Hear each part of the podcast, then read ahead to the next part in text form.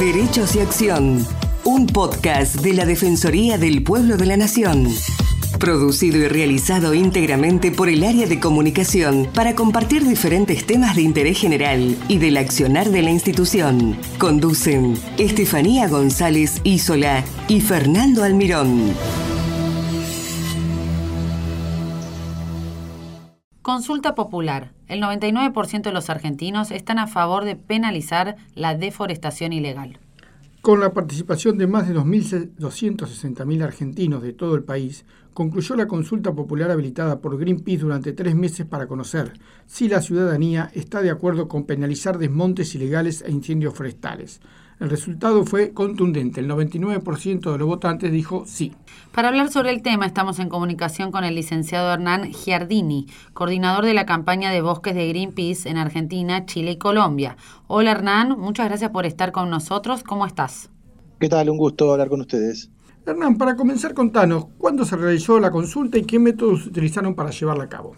Bueno, la consulta estuvo habilitada durante los últimos tres meses, del 10 de junio al 10 de octubre, y básicamente la idea eh, era que bueno, la gente pudiera expresarse acerca de algo que ya veníamos de alguna manera eh, viendo en la calle y con organizaciones sociales respecto a bueno, la posibilidad de incorporar el delito penal en, la, en lo que tiene que ver con la destrucción ilegal de bosques.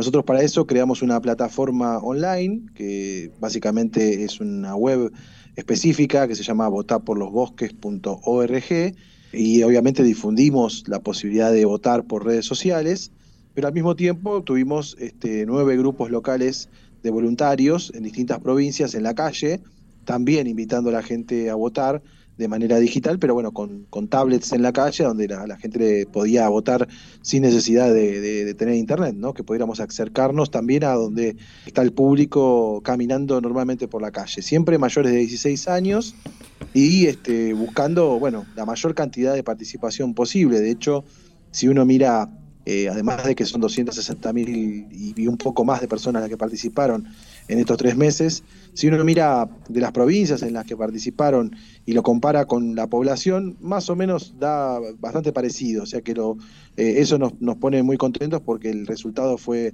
bastante federal en ese sentido, ¿no? no es que los votos vinieron todos de capital o de provincia de Buenos Aires, obviamente provincia de Buenos Aires por el volumen tiene la mayoría, pero hay muchos votos de Córdoba, muchos de Mendoza, muchos de Salta, muchos de Santa Fe, muchos de Misiones y así, ¿no? O sea, la verdad que en ese sentido Estamos muy contentos por la cantidad de gente que votó, que da representatividad y sorprendidos también con el resultado porque si bien sabíamos que la mayoría de la población apoyaba la idea, bueno, que, el 99% apoye la idea de, de penalizar la destrucción de los bosques, nos parece contundente a la hora de bueno poder presentar esto al Congreso de la Nación para que empiece un debate parlamentario necesario.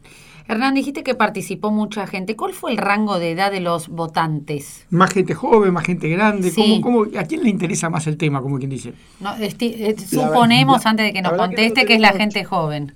Mirá, no lo tenemos, este, digamos, desglosado porque la única, la única condición era que no fueran mayores, menores de 16 años, pero no, no pedíamos después el rango etario. Pero eh, la realidad es que en la calle daba, daba lo mismo, ¿no? En la calle había de todo, lo, que va cruzando en la calle, ¿no? Eh, así que es muy variado. En redes sociales seguramente hay un porcentaje mayor de, jóvenes que de gente mayor, ¿no? Pero en general las cuestiones ambientales eh, interesan a, rangos, eh, te diría, jóvenes, pero también de, adultos jóvenes, ¿no? Digamos, hay, hay, mucha preocupación en el tema ambiental en, en población adulta joven, no solo porque ya ve las consecuencias de lo que es la destrucción de nuestro planeta, sino también porque hay una, una preocupación por respecto a lo que a las generaciones futuras, ¿no? Así que hay, hay mucho adulto con niños que, ya está diciendo, bueno, algo tenemos que hacer porque le vamos a dejar un planeta invivible a nuestros hijos, ¿no? Perfecto. Y con estos resultados, realizaron una presentación en el Congreso de la Nación, dijiste reciente, ¿y hay algún borrador del proyecto de la ley al respecto? No, la idea es que nosotros, o sea, los resultados, hicimos un acto eh, para cerrar la, encuesta, pero ahora con el nuevo Congreso, cuando, cuando asuma, ah, digamos, cuando arranque Queda más el año que viene, vamos a, presentar eh, toda la lista para, para que obviamente vean que esto... O sea, todavía no hicieron la presentación, nada más que hicieron un acto de cierre. Claro, pero, pero la realidad es que más que proyectos que siempre hay y que nosotros inclusive hace como eh, seis años habíamos presentado uno y no, no prosperó, y puede haber algún que otro legislador que también diga, uy, qué interesante y presente, se necesita acuerdos políticos amplios para esto porque la verdad que no alcanza, ¿no? En general los proyectos ambientales eh, son transversales a los partidos en muchos casos, tenés gente a favor y en contra de distinto color político, y la verdad que para que avance y haya decisión política, se necesita que, bueno, que la, Comisión de Ambiente seguramente será tanto de diputados como del Senado el, puntapié inicial, de, después de una comisión seguramente de, penales estará al, ser delito penal. Esperemos que no esté en muchas comisiones, sino que pase rápido a recinto, pero digo, la idea es que pueda haber un consenso, un, incluso un proyecto consensuado y que después veamos este, la cantidad de años que corresponda, cómo se termina de redactar de manera clara para que eh, justamente se defina bien claro las responsabilidades tanto de funcionarios como de, empresarios a la hora de, violar la, normativa forestal.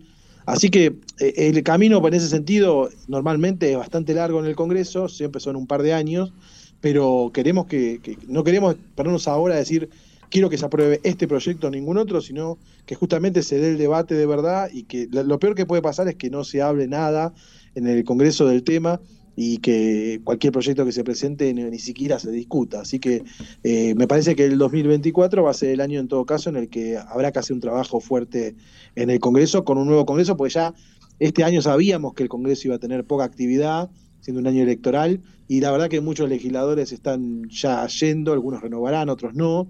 Entonces, la verdad que era mejor, este, de alguna manera, sentar las bases del planteo y en todo caso el año que viene arrancar con el recorrido, porque si vos presentás un proyecto ya, empezás a correr el tiempo para que pierda estado parlamentario. Entonces la verdad que tampoco queríamos desaprovechar la oportunidad y en todo caso el Congreso que viene, eh, con la conformación que sea conformado, eh, tenga este tema en agenda. Claro. Bueno, recientemente ustedes hicieron un relevamiento mediante la comparación de imágenes satelitales para estudiar estos fenómenos de deforestación. ¿Qué resultados arrojó? Mira, nosotros hacemos eh, monitoreo satelital los últimos 6, 7 años, venimos realizando de cuatro provincias del norte, Salta, Santiago del Estero, Chaco y Formosa, y, las, y hacemos de esas cuatro por dos motivos. Por un lado, porque no podemos, no tenemos la capacidad para hacer monitoreo permanente de todo el país y, no tendríamos los resultados rápido si tuviéramos que monitorear todo el país, eh, por eso está centrado ahí, pero además está centrado ahí porque el 80% casi de la deforestación se da en esas cuatro provincias, con lo cual tenés un número muy, muy, muy cercano a lo que, a lo que probablemente sea el, total del país después, ¿no? Que arrojó la, comparación en el mismo periodo del año pasado, o sea, desde enero hasta fines de septiembre, es que se han deforestado más de 90.000 hectáreas, que para que se dé una idea a los oyentes, estamos hablando de cuatro veces y media el tamaño de la ciudad de Buenos Aires. Cuatro ciudades de Buenos Aires, cuatro ciudades de Buenos Aires enteras sería. Exacto, cuatro ciudades y media enteras de Buenos Aires. y, a eso hay que sumarle que gran parte de esa deforestación fue ilegal y encima eh, un 21% más que el año pasado, ¿no? En el mismo periodo andaba en las 75.000 hectáreas lo, lo, que se había perdido en el mismo periodo, ¿no? Así que lo que nos muestra es que por un lado la deforestación ilegal sigue creciendo y por otro lado un aumento de un año al otro de la deforestación, lo que nos preocupa, porque tenemos una ley de bosques que busca justamente limitar la expansión de, de las actividades de, de, deforestación, que la mayoría de los casos tienen que ver con con eh, desmonte para soja o ganadería que se termina exportando a China, Europa. Eh, bueno, hay muchos productores que compran tierras baratas en el norte y deforestan y dejan impactos graves, no solo la, pérdida del bosque y toda la biodiversidad que tiene un bosque que concentra la mayor cantidad de animales, plantas, eh, reptiles, insectos que podamos tener, todo el valor de, vida y todo el valor en términos de, equilibrio que implica el bosque en términos hídricos, en términos climáticos, sino también conflictos de tierra, muy muchos relacionados a los desmontes. Ante cada desmonte muchas veces hay un, desalojo de comunidades campesinas, indígenas que no tienen los títulos y que se ven eh, de alguna manera eh, avasallados por empresarios que compran las fincas hasta con la gente adentro. ¿no? Entonces hay muchos conflictos de tierras y que se, que se, se terminan desatando de alguna forma con, con el avance de proyectos de desarrollo agropecuario en el norte, muchas veces hasta con, cierta complicidad de los gobiernos provinciales que controlan poco o hasta a veces hasta dan permisos a donde la ley no lo permite y ahí hay una, bueno, más que complicidad, este, una vinculación directa con la, con la violación de la normativa. ¿no? Vos sabés que mirando acá algunos datos que tenemos, decimos que la deforestación se da sobre todo en la región del Gran Chaco, que es el segundo ecosistema forestal más grande del continente. Así que fíjate, de ahí y la provincia de Chaco es la más afectada. Eh, la verdad que es, muy preocupante. Ustedes dicen, no es suficiente multar por deforestar, eh, multar por deforestar, hay que ser más, más estricto, ¿no es cierto? Sí, porque el sistema de multas que tenemos hoy, que, que básicamente hoy, para, para que nos demos una idea, quien robe un, pan para comer porque tiene hambre y no tiene, no tiene trabajo, no tiene ninguna asistencia y va y se robe un, pan, tiene, comete un delito penal y quien destruye un bosque del tamaño de la ciudad de Buenos Aires no lo tiene, no, es un delito penal. Entonces es una multa económica que, que, normalmente son bajas, entonces la suelen incorporar como parte del, costo de producción total, ¿no? De comprar el campo barato, desmontar, pagar la multa, que sembrar la soja, cosechar, todo eso lo incorporan como un costo más eh, de ganancias exorbitantes.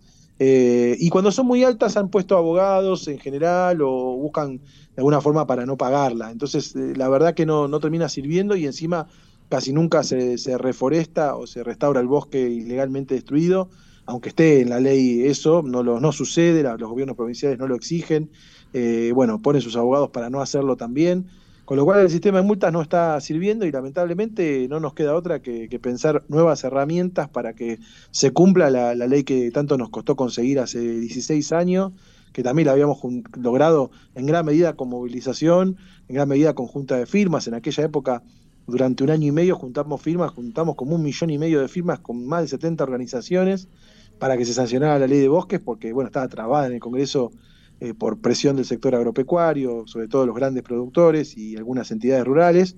Bueno, ahora eh, la situación no va a ser distinta, vamos a tener que seguir empujando más allá de esta consulta popular con nuevas herramientas para que, para que, bueno, para que la ciudadanía pueda exigir a los legisladores que piensen en el bien común y no en la ganancia de unos pocos y que se termine con la impunidad, ¿no? Claro. Bueno, y como siempre Greenpeace, eh, una organización que trabaja en todo el mundo, ¿no? En, estos temas, en los temas que son la defensa del medio ambiente y del ambiente, eh, como siempre eh, es eh, un honor y, un, y la verdad una dicha poder hablar con ustedes porque tienen conceptos muy claros y bueno, que agradecemos Hernán haber estado y bueno, y ojalá que se pueda ojalá que se pueda dar esto, ¿no? Ojalá que se pueda debatir, que se puedan poner sobre la mesa de debate todos estos temas y que salga algo bueno para todos, bueno, beneficioso para la Argentina sobre todo. Bueno, muchas gracias a ustedes por el espacio y sí, invitamos a que la ciudadanía se involucre. La verdad que cada vez más gente está preocupada por la situación ambiental y cada vez más gente involucrada. Bueno, falta la respuesta de nuestros dirigentes políticos. Eh, sabemos que hay intereses muy fuertes detrás, pero, pero bueno, esperamos a que se apele al bien común y bueno, la verdad que merecemos un planeta sano y tenemos la responsabilidad de dejarle a las futuras generaciones un, un planeta por lo menos parecido al que recibimos. ¿no? Gracias, Hernán. Un gusto. Hasta luego. Chau, chau. Muchas gracias por escucharnos. Los esperamos en una nueva emisión de Derechos y Acción.